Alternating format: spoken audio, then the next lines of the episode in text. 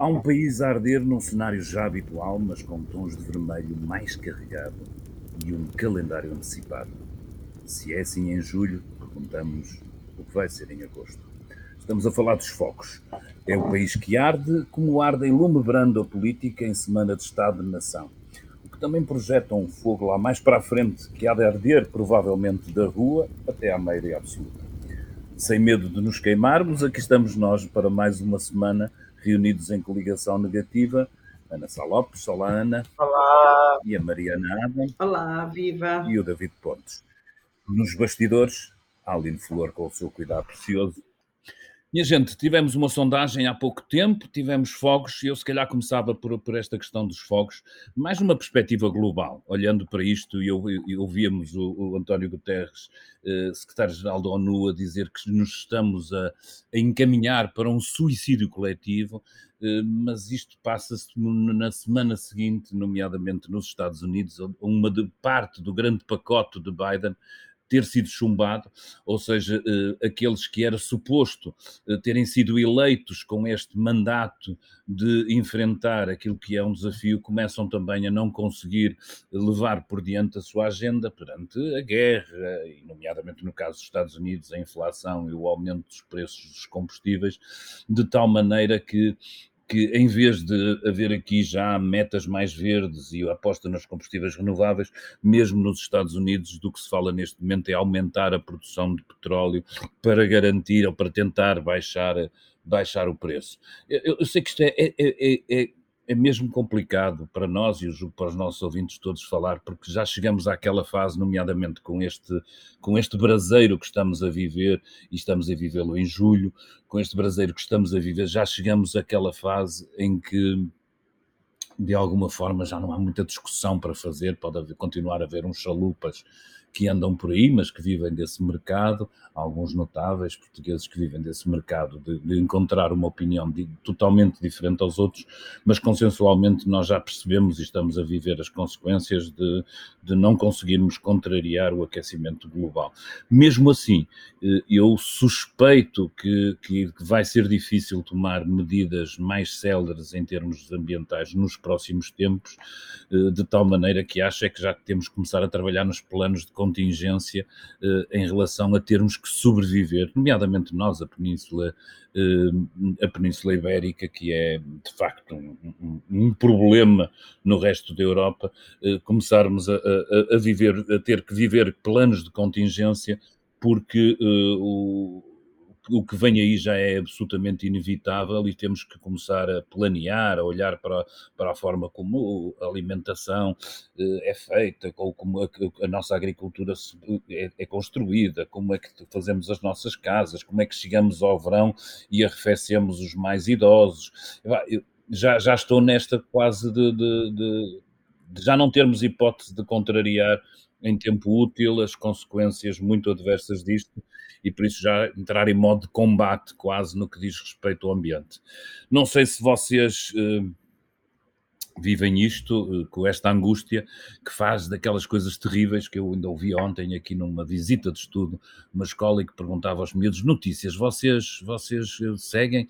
E, pá, e eles diziam-nos não porque ficamos angustiados e esta ideia de uma geração que está a crescer e que prefere não ouvir notícias porque estão angustiados, ou que eu não retiro disto, esta equação, nomeadamente na frente do ambiente, não só me preocupa em termos de indústria, daquilo que nós somos como jornalistas e que é, que é suposto, e a quem é suposto servirmos, mas como obviamente me preocupa imenso em termos de sociedade.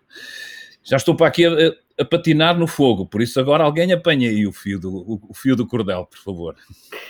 Eu acho que nesse, nesse campeonato um, estamos a ir de facto tarde demais, porque tanto nos fogos como no ambiente, como uh, a, a palavra-chave será a prevenção, não é? Porque uh, a tendência, mais que estudada por quem, por quem sabe do assunto, é que isto de facto vai piorar, não é?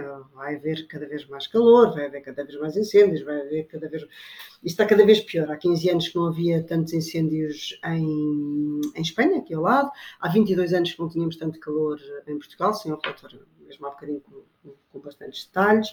Um, só que, uh, fazendo aqui um micro, um micro, fazendo um, microscópio aqui para, para, para, para Portugal, o que ainda me faz alguma confusão, de facto, é que não se jogue nada na antecipação. Como é que nós uh, estamos todos contentes que vamos substituir a ida a lojas de cidadão por reconhecimento facial e é tudo espetacular e não conseguimos ter um cadastro dos terrenos, não conseguimos saber de quem são aqueles terrenos, tantos dos terrenos que estão a ser uh, incendiados. Como é que como é que é possível? Ou seja, tem que haver luz vermelha. Não. Eu, zango, zango porque... que é que resolvia isso assim num instantinho? Era uma coisa que se fez muito em 75, chamado Estado de Tomar Posse dos. Pois, eu acho que as tantas têm que ser. A estatização. Ui! As forças que tu ias libertar, Ana Sala. Eu percebo e acho que tu tens muita razão, e a Mariana, ou seja, acho que, há, que, que tempos extraordinários tu, uh, exigem medidas extraordinárias e só para contribuir, imagina obviamente o fogo que iam pegar os liberais todos deste país, os novos e os recém-convertidos, mas epá, olho para, para, para a França e vejo Macron, eh, que não é propriamente conhecido por ser um comunista, a nacionalizar a elétrica francesa. Não sei, não li com muita atenção, mas suponho que em parte tenha a ver com as apostas que é necessário fazer, eh, especialmente na área do nuclear.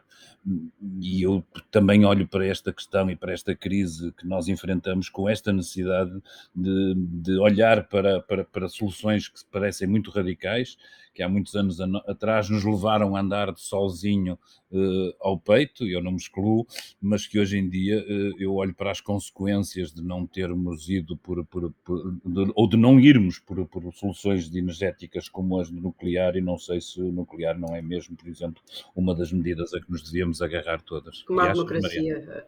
Sim, é, como a democracia, o melhor dos regimes pode ser a melhor das soluções.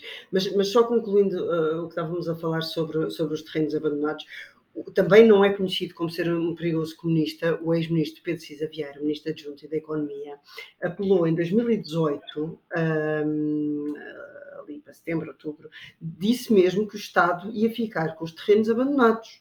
Se eh, não fosse feito o cadastro, dava, já não lembro quanto tempo, mas dava um X de tempo, era 180 dias, para as pessoas virem reclamar a propriedade desses terrenos se não, se não, se não tivessem feito o cadastro, que é obrigatório. E o que é que foi feito? Não foi. Algum, algum... E, e isto, ou seja, Claro que o resto nós não podemos controlar, infelizmente.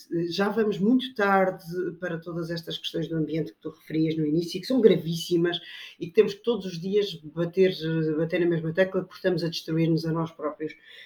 Mas esta, olhando para o micro, se nós podemos fazer algumas coisas, podemos e não, e não fazemos isso, uh, deixa-me zangado. Pronto. Eu acho é que, que, nomeadamente, quando tu falas disso e, e, quando eu brinco com os liberais, é porque também estamos a falar profundamente de, de mexer com coisas que nós achamos mais ou menos. É, razoavelmente sagradas, a propriedade privada é uma delas, claro. o direito sucessório é outro, quer dizer, não faz sentido eh, que cinco irmãos dividam e um dia destes os cinco netos dividam e começamos a ter, eh, e é por aí é que temos parcelas de, de, propriedade obviamente abandonadas e sem, sem dono e a gente já nem sabe o que é que aquilo é. Não, agora, eh, de repente, oh Mariana, eu não sei se, tudo, se qualquer coisa que a gente fala à volta disto faz muito sentido olhando o planeta e o geral, eu acho que temos todos que fazer a nossa, a nossa parte, por pequena que seja, mas também temos que ir olhando para aquilo que está a acontecer no, planeta e tomar medidas, que era um bocadinho isso mais aquilo que eu dizia, tomar medidas em conformidade eh, com o nível de risco que, que corremos e com a, com Sim, a possibilidade real de Portugal ser um deserto, pelo menos aí a sul do Tejo, ser um deserto e o norte se transformar numa espécie daquilo que é hoje o Alentejo, Acho que estamos a caminhar para isso, não estaremos cá não, porventura, mas os nossos netos vão ver isso. Sim. Temos de ter coragem e faz muita confusão. Por exemplo, quando debatemos isto do aeroporto, construir dois, aquela palhaçada toda, que Pedro Santos, etc. Mas supostamente não devíamos andar todos, não assinámos todos, uh, uh, uh, vários documentos, todos os, nossos, os nossos representantes, documentos a dizer que tem que re reduzir as viagens de avião, não é? Porque são um dos principais emissores. Então, mas são dois aeroportos, então, mas nós não temos que reverter isto tudo e deixar de andar de, de avião, a pegada não é enorme. Ou seja, acho que isto ainda está num estado muito perdido. Eu acho que isto também faz esses tais. A economia, como dizia o outro, a economia. não pode ser só, porque, porque depois. Para quê? A nossa, a nossa tem a ver com a necessidade de, do turismo, que é onde nós assentamos as nossas situações. Não pode ser. E dos outros países tem a ver com, com outras, outras necessidades, e nomeadamente dos países com pouco desenvolvimento nunca vão lá chegar, ou então vão não chegar. Quer dizer, vão chegar no tempo dos nossos netos, quando aquilo já não já não existir nada. Uma coisa que me fez hoje completa impressão foi às nove da manhã estar em 33 graus em Londres. Pá, vocês conhecem Londres, Londres não tem aquele sítio onde chove, não é? Mas vão bater hoje o recorde uh, de sempre, em princípio. Eles estão à espera sempre, de bater sim. o recorde de sempre. Com 39 graus. Uh, mas eu, eu, eu, gostava de chamar a atenção, é que, que ao contrário, e, e, aí é nessa parte, felizmente, nós temos sempre a olhar um bocadinho para o nosso, de, estamos sempre a fazer downsizing de, de nós, enquanto país, enquanto sociedade, mas eu gostava de vos chamar a atenção que há jornais em Inglaterra que há bem pouco tempo combatiam toda a, questão das, das polémicas e das alterações climáticas e continuavam a, a chamar desastrosas as ideias de reduzir o, o carbono. Há, há, demagogia suficiente para isso, veiculada por jornais em Inglaterra. Espero que este calor os lave disso e os ponha a Acabámos pensar. Acabámos de mandar vez. um push a dizer batido recorde, não sei se receberam, espero que sim, porque quer dizer que tem, tem os puxos do público, batido recorde no Reino Unido hoje, sempre. Já histórico. foi batido. A Inglaterra, nesse aspecto, tem dois tipos de negacionistas com muita força. É a Inglaterra, o Reino Unido. Mas, de facto, mais a Inglaterra, que é um país com uma identidade própria para além da, da União. Que é os negacionistas da Covid e os negacionistas da, das alterações climáticas. E isso é gravíssimo. Nós aqui temos só um exemplo. Penso que é o Miguel Tiago do PCP, eh, que é pior. Amaral Dias. Eu acho que, eu, eu acho que há uma série de gente que tem mercado enquanto disser o contrário do que diz a maioria. Por isso, trabalha-se mercado. Exato. Trabalha-se mercado. Vamos então falar de maioria. Vamos aqui à nossa sondagem. O público já revelou parte da, da, da sondagem que tem vindo a fazer a propósito com a RTP, a propósito do Estado da Nação. E eu acho que as coisas estão mais, dentro, mais ou menos dentro daquilo que era previsível, eh, com um ou dois, ou dois pontos, se calhar, a assinalar. Eh, por um lado, o PS, hoje vemos que, que, que aquela maioria foi mesmo um fruto de um, de um momento específico e de, e de, e de várias contingências que estavam ali à boca da urna que, que provavelmente não, não, não, serão repetíveis, porque não são de certeza com, da maneira que foi, hum, e por isso o PS já deixou de ter a maioria absoluta, acho que isso é absolutamente normal e natural, e o resto são pequenas mexidas ali, que se formos muito rigorosos ainda estão ainda por cima dentro da margem de erro, o que quer dizer que não estamos a analisar assim uma coisa tremenda, mas o PSD sobe um bocadinho, o Chega sobe um bocadinho, o PCP e o Bloco de Esquerda sobem um bocadinho de nada. E o, e o CDS e o PAN ainda deixam um bocadinho mais de existir. A iniciativa Liberal também acrescenta um bocadinho. Pronto, é basicamente isto. A outra parte da sondagem, talvez mais interessante, tem a ver com duas figuras à direita, Marcelo Rebelo de Sousa e Luís Montenegro. Eh, por um lado, Marcelo a cair para níveis que nunca teve, em termos de registro, que continua a ser obviamente positivo, e por outro lado, a ideia Oh, Ana, agora não me batas, mas que fora da bolha política ou mediática há muita gente que ainda não conhece uh, uh, Luís Montenegro. Comentários, Ana, depois desta minha provocação? É verdade, tens razão, tens toda a razão. O povo não conhece Luís Montenegro ainda não conhece, é muito cedo. Eu não acho que Luís Montenegro, como não conheceria Jorge Moreira da Silva, uh, nenhum dos dois foi uma pessoa, foram pessoas que foram absolutamente marcantes neste país, apesar de terem tido os cargos que tiveram. O Luís Montenegro foi líder parlamentar no tempo do fascismo durante muitos anos, mas as pessoas em geral, as pessoas ouvidas pelas sondagens, não estão fixadas na. Não foi uma figura que tivesse deixado grande história, na minha opinião, como líder parlamentar. E não foi autarca, não é? Que muitos eram autarcas ou ex, pronto, tinham assim, ou ministros. eu ou... acho que Luís Montenegro não foi um político nacional. E agora vai ter que se impor como político nacional se quer que o PSD, eh, enfim, sobreviva. Acho que estes pozinhos que a sondagem dá um bocadinho acima do PSD, eu não dou valor, eu não dou grande valor à grande, ou seja, não acho que esta sondagem mude muitas coisas, estou como o David, não muda muito. Uh, o até, até não é má para o governo, diga-se de passagem, tendo em conta a falta de estado de graça que na bolha político-mediática, citando o Dr. António Costa, coisa que me irrita hum. profundamente então, e era por isso que o David me estava a provocar, porque de facto a bolha política é a democracia, é o Parlamento e é, é a bolha mediática, enfim, pode não gostar à vontade, o Cavaco também não gostava, mas o, a questão da bolha política, estamos a falar da, da democracia e, da, e, do debate normal democrático, e foi, foi, por isso que eu me irritei e estou a explicar a provocação do David. Agora, é um facto que o, é o facto que Montenegro não é ainda um líder. A, a ideia de que ele conseguiu eh, fazer uma certa unidade no Congresso eh, ainda está longe de, como se viu na nossa sondagem, de passar cá para fora, as não é? próximas dirão mesmo, pode ser que daqui a seis meses as coisas mudem mas neste momento é que aquela unidade, eu acho que fez muito bem chamar Paulo Rangel, que é uma pessoa muito. Paulo Rangel, sim, é uma pessoa muito conhecida da, da, da população em geral, ele fez bem para chamá-lo em número dois, fez coisas bem, mas não é um líder. Vamos ver se se transforma num líder, porque ele ainda não é um líder. E o resto da sondagem mostra-nos que há.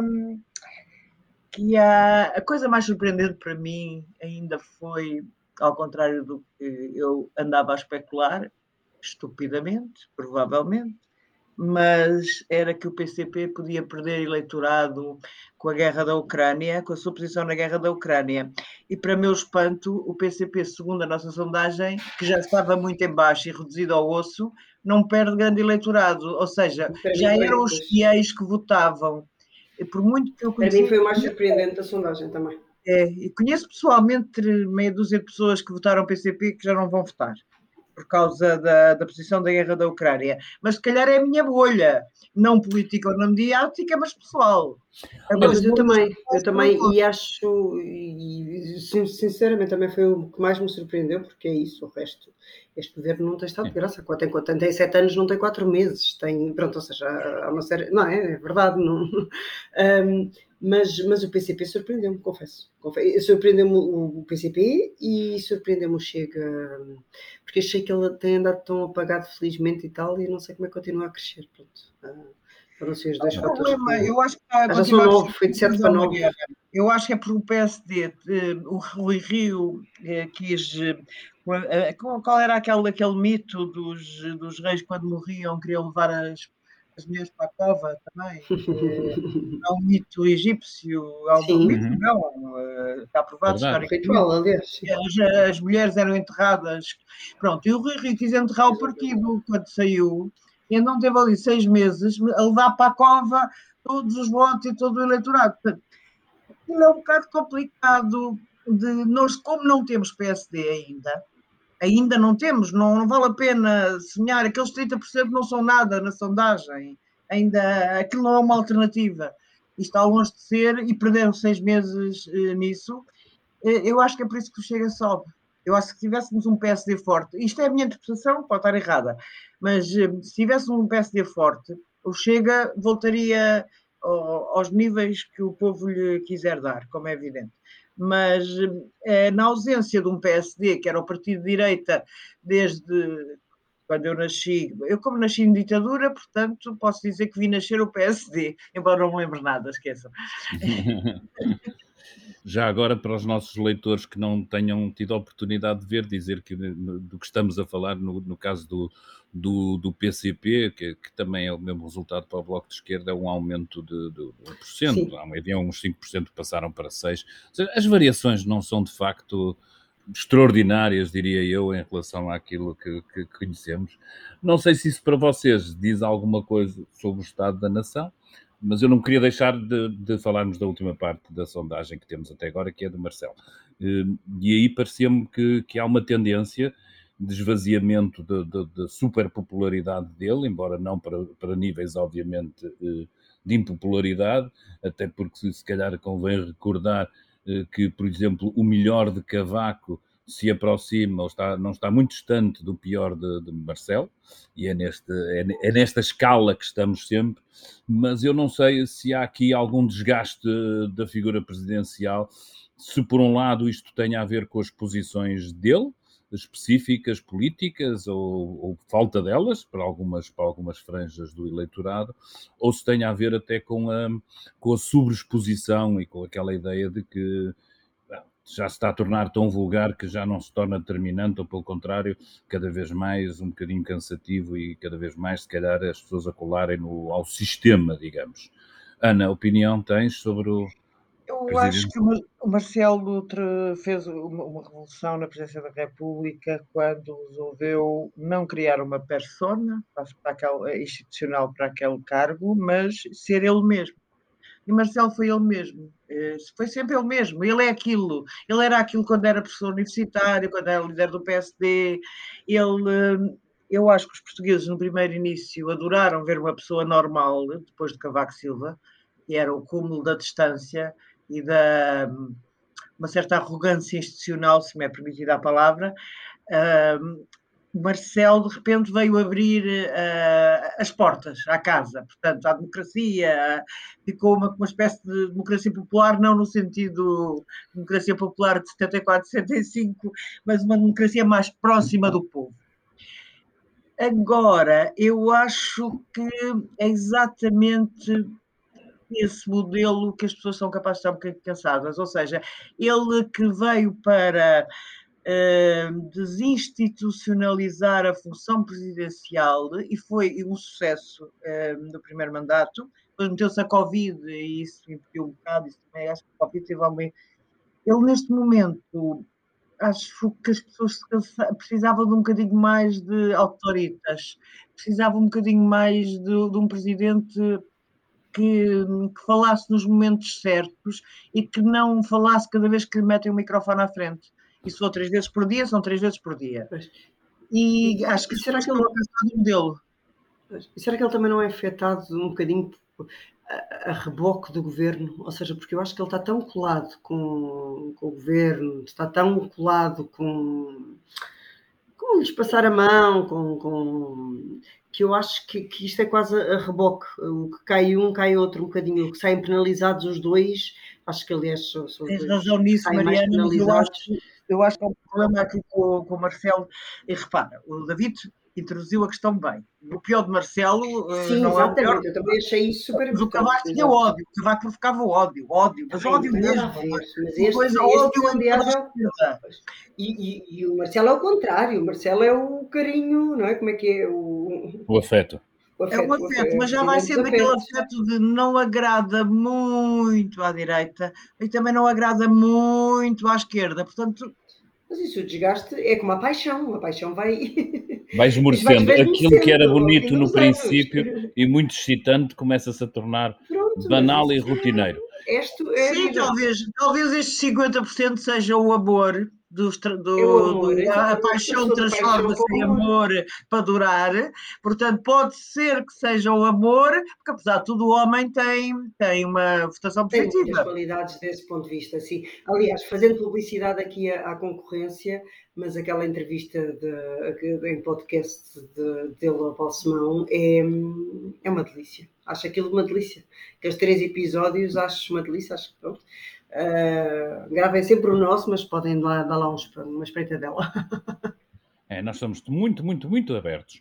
Vamos fechar isto com o Estado da Nação, que aí vem a discussão, um bocadinho no, sem todos, tudo, eu, acho eu, todos nós ainda uh, uma espécie de, de lume brando, apesar de todas as confusões que o governo tem arranjado nos últimos tempos, apesar de termos um líder da oposição, não podemos esquecer que estamos no verão, as pessoas estão mais voltadas para ter os pés na água do que a cabeça na política, mas epá, não sei o que é que, que, é que estamos a antecipar, se calhar, ou não para este estado da nação agora, mas um bocadinho olhando mais para a frente, saltando ali para setembro, outubro, onde eu imagino que quer os resultados económicos, e é preciso não esquecer que Portugal neste momento está projetado como sendo o país da União Europeia eh, que mais crescimento económico vai ter este ano, mas seguir-se-ão anos de deslize e de queda novamente.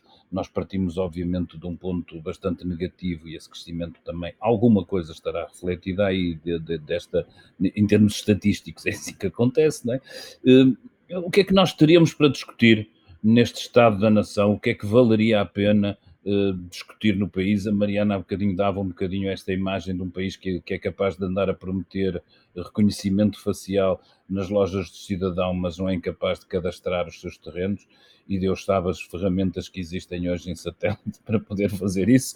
Um, continuamos a ser este país com uma espécie de âncora atrás, incapaz de se resolver economicamente e, de, e, e nesse aspecto convergir com a, com a União Europeia, ou há sinais de que a gente vai conseguir, de alguma forma, pelo menos neste capítulo, inverter um bocadinho as coisas e melhorar e deixarmos esta estagnação. Uh, Elisa Ferreira lembrava uh, numa entrevista ao público que era importante começarmos a fazer o desmame de, de, de, dos fundos estruturais, porque isso vai acabar e Portugal que soube aproveitar algumas oportunidades nesses fundos, nomeadamente para renovar em termos de infraestruturas, quase muito, a maior parte delas rodoviárias, mas não só, e melhorar qualidade nas cidades e no, tudo isso,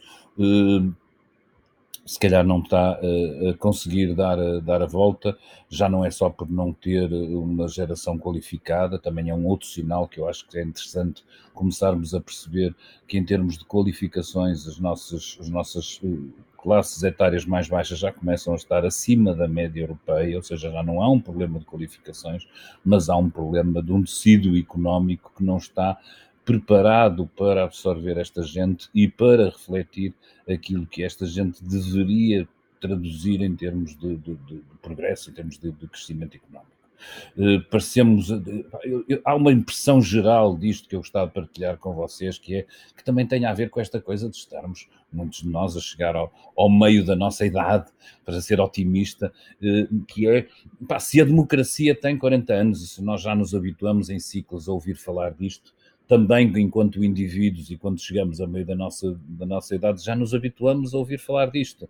E quanto mais vemos que, que, o, que o fim está ali próximo, já temos cada vez mais a sensação que até ao final das nossas vidas não vamos deixar de ouvir falar disto, que é uma sensação um bocadinho claustrofóbica e, e que nos retira algum ânimo mas nós precisamos de continuar a imputar ânimo, como se, em termos de serviço público, nós que aqui falamos para alguns que nos ouvem, também temos que continuar a manter, como dizia um velho jornalista, é sempre necessário deixar um bocadinho da porta aberta, uh, para, nem que seja para entrar ar, digo eu. Uh, vá, por isso agora desafios, depois deste meu lenga-lenga, muito pouco otimista, desafios a tentarem para uh, abrir aqui e dar um bocadinho mais de sol uh, esta perspectiva de um Estado da nação começa a ser muito repetitivo, que era um bocadinho isto que eu queria dizer, muito repetitivo em relação às nossas limitações eh, e pouco, pouco eh, estimulante, eh, por um lado, quer pelas promessas governamentais, mas também muito, quer pelas, para a argumentação da oposição, que também é tão cansativa como as promessas que nos fazem. Acho que há um problema grande que é que neste momento a oposição é muito pouco ouvida em Portugal. Há bocado estávamos a falar do PST ter morrido com o Rui Rio, naquela longa agonia dos seis meses. Ter morrido entre aspas. Agora pode ser que Luís Montenegro ressuscite o que ainda não foi, ainda não é claro. Mas, mas, oh, oh, mas não te parece que é pouco ouvido? Porque também partidos. tem pouco para dizer. É porque eu só ouço as coisas do costume, por amor de Deus. Não, não, Montenegro ainda não fez nenhuma, nenhuma coisa, nenhuma coisa que se ouvisse. E que nos pusesse a falar sobre aquilo. Não, nada, nada, nada, nada. Eu não consegui reter, confesso, pode ser defeito meu, mas não consegui reter uma, uma coisa que seja uh, notável. Uh, da, Nem marcante, quanto mais notável. Uh, certo, tens razão, Mariana. Portanto, eu tenho muito medo, tenho muito medo, não tenho medo, mas acho que o PC vai, vai viver momentos muito difíceis. E os outros partidos? O PC está reduzido à sua expressão mais simples e o Bloco de Esquerda vive uma grande crise. Acho que é preciso ver que o Bloco de Esquerda está a viver uma crise igualzinha à que houve no pós-Troika, nas eleições de 2001, que deram vitória a Passos Coelho, e, e eu, eu não me espantaria nada que a curto prazo, eu não, tô, não tenho informações, portanto, obviamente, se não escrevia, mas que houvesse uma mudança de liderança do Bloco. Acho que a única salvação neste momento há um esgotamento evidente e claro da figura de Catarina Martins, que funcionou bem durante muitos anos, mas que neste momento, tal como houve um esgotamento da figura de Louçã, o Bloco de Esquerda neste momento também ninguém, já ninguém ouve, não sei se tem essa noção igual à minha.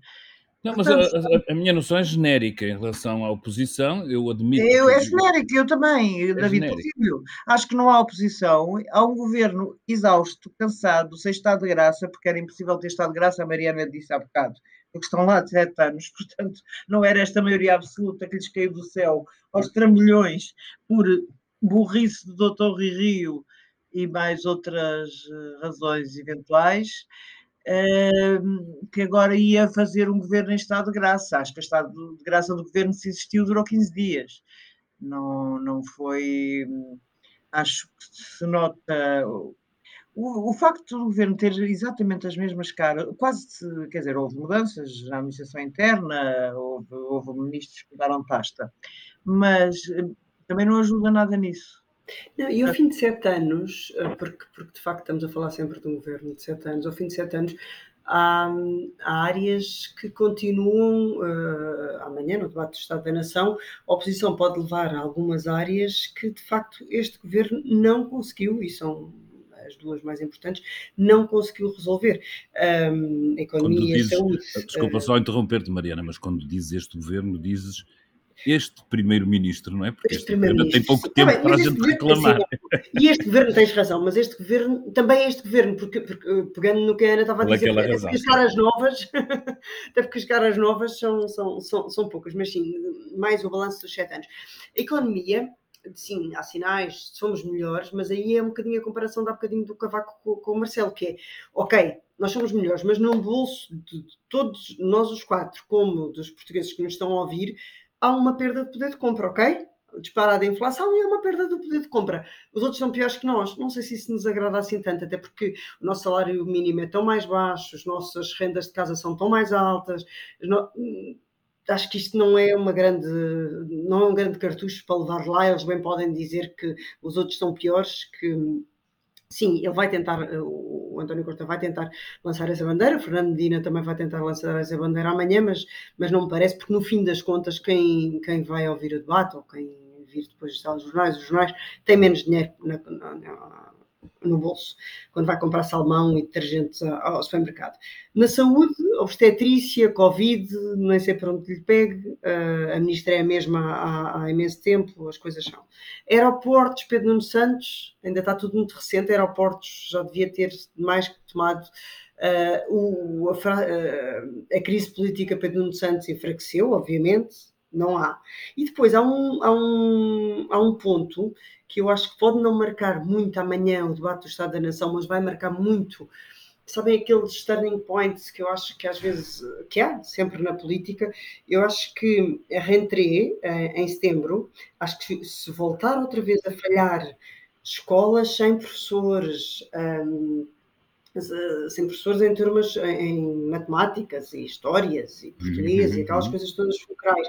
Eu acho que se voltarmos outra vez a todo esse filme, acho que as pessoas, mais um ano de perda de, de, de, de aprendizagens depois do Covid, porque se no Covid se ia percebendo e, e, depois não se percebeu bem como é que não se fez a recuperação de aprendizagens, mas termos outra vez uma, uma, uma geração à rasca, um, eu acho que não, não vai haver desculpa. Eu acho que se isso acontecer, uh, pode ser aqui um turning point importante um, em setembro.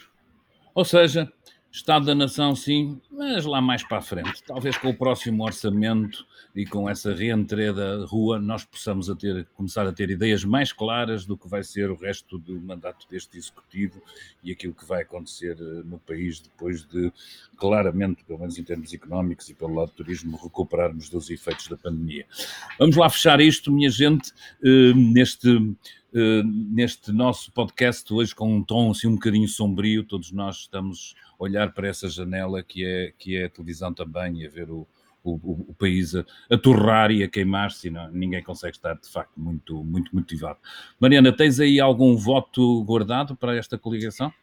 Por acaso tenho, tenho, tenho um, eu passei a semana, uh, a semana passada em trabalho uh, no Canadá e, e, e, conheci realidades muito diferentes. Aquilo que realmente é, é, o melhor país do mundo, de facto, em todos os níveis.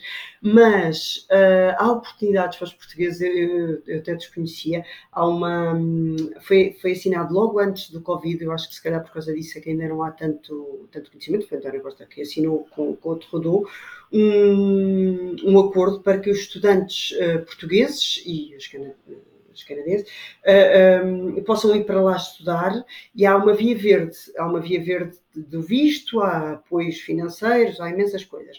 E depois, algumas das faculdades que conheci, algumas das entrevistas que que fiz, tanto no, em, em, em, Montreal, no lado da inteligência artificial, no lado de uh, informáticas, uh, engenheiros informáticos, etc. Conheci alguns uh, portugueses, aliás, conheci uma portuguesa que tem uma história de vida espetacular. Eu vou hei de escrever isto um dia destes aqui, mas muito resumidamente, ela é de é da outra margem, da, aqui do Rio de Tejo, em Lisboa, um, e tinha desistido de, da escola, tinha desistido no décimo ano da escola, hoje tem 31 anos, está na McGill, de uma das melhores escolas, segundo o Financial Times do mundo, está no top 5 das, maiores, das melhores faculdades uh, do mundo, e é professora assistente, ok? Ela tinha desistido da escola e, e depois há aqui um, todo um percurso de vida e está...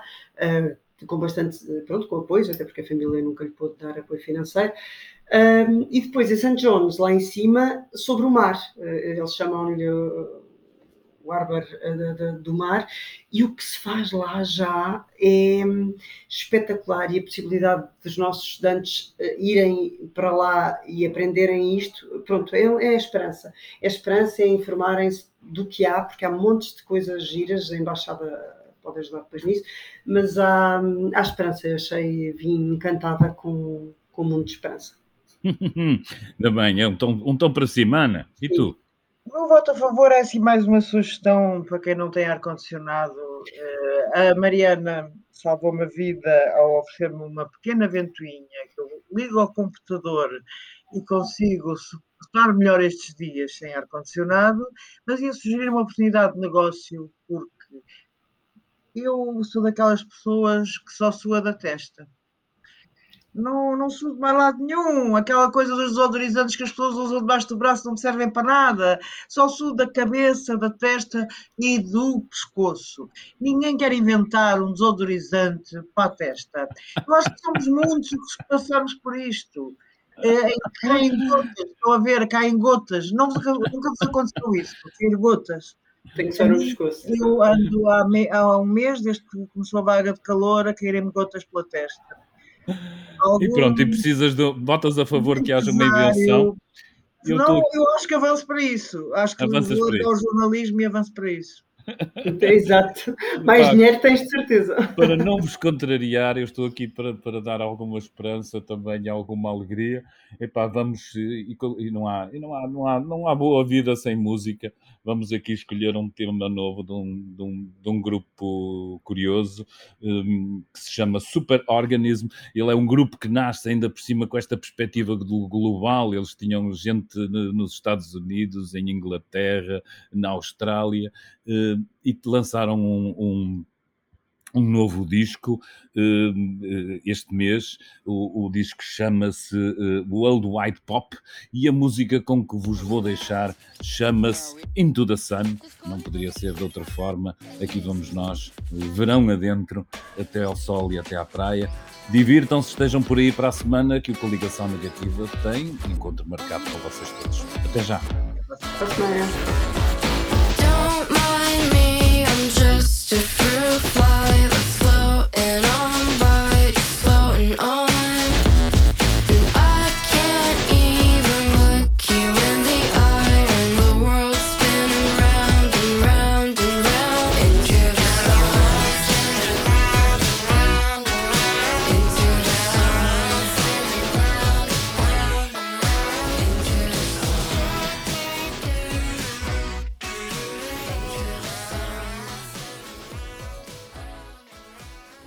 O público fica no ouvido.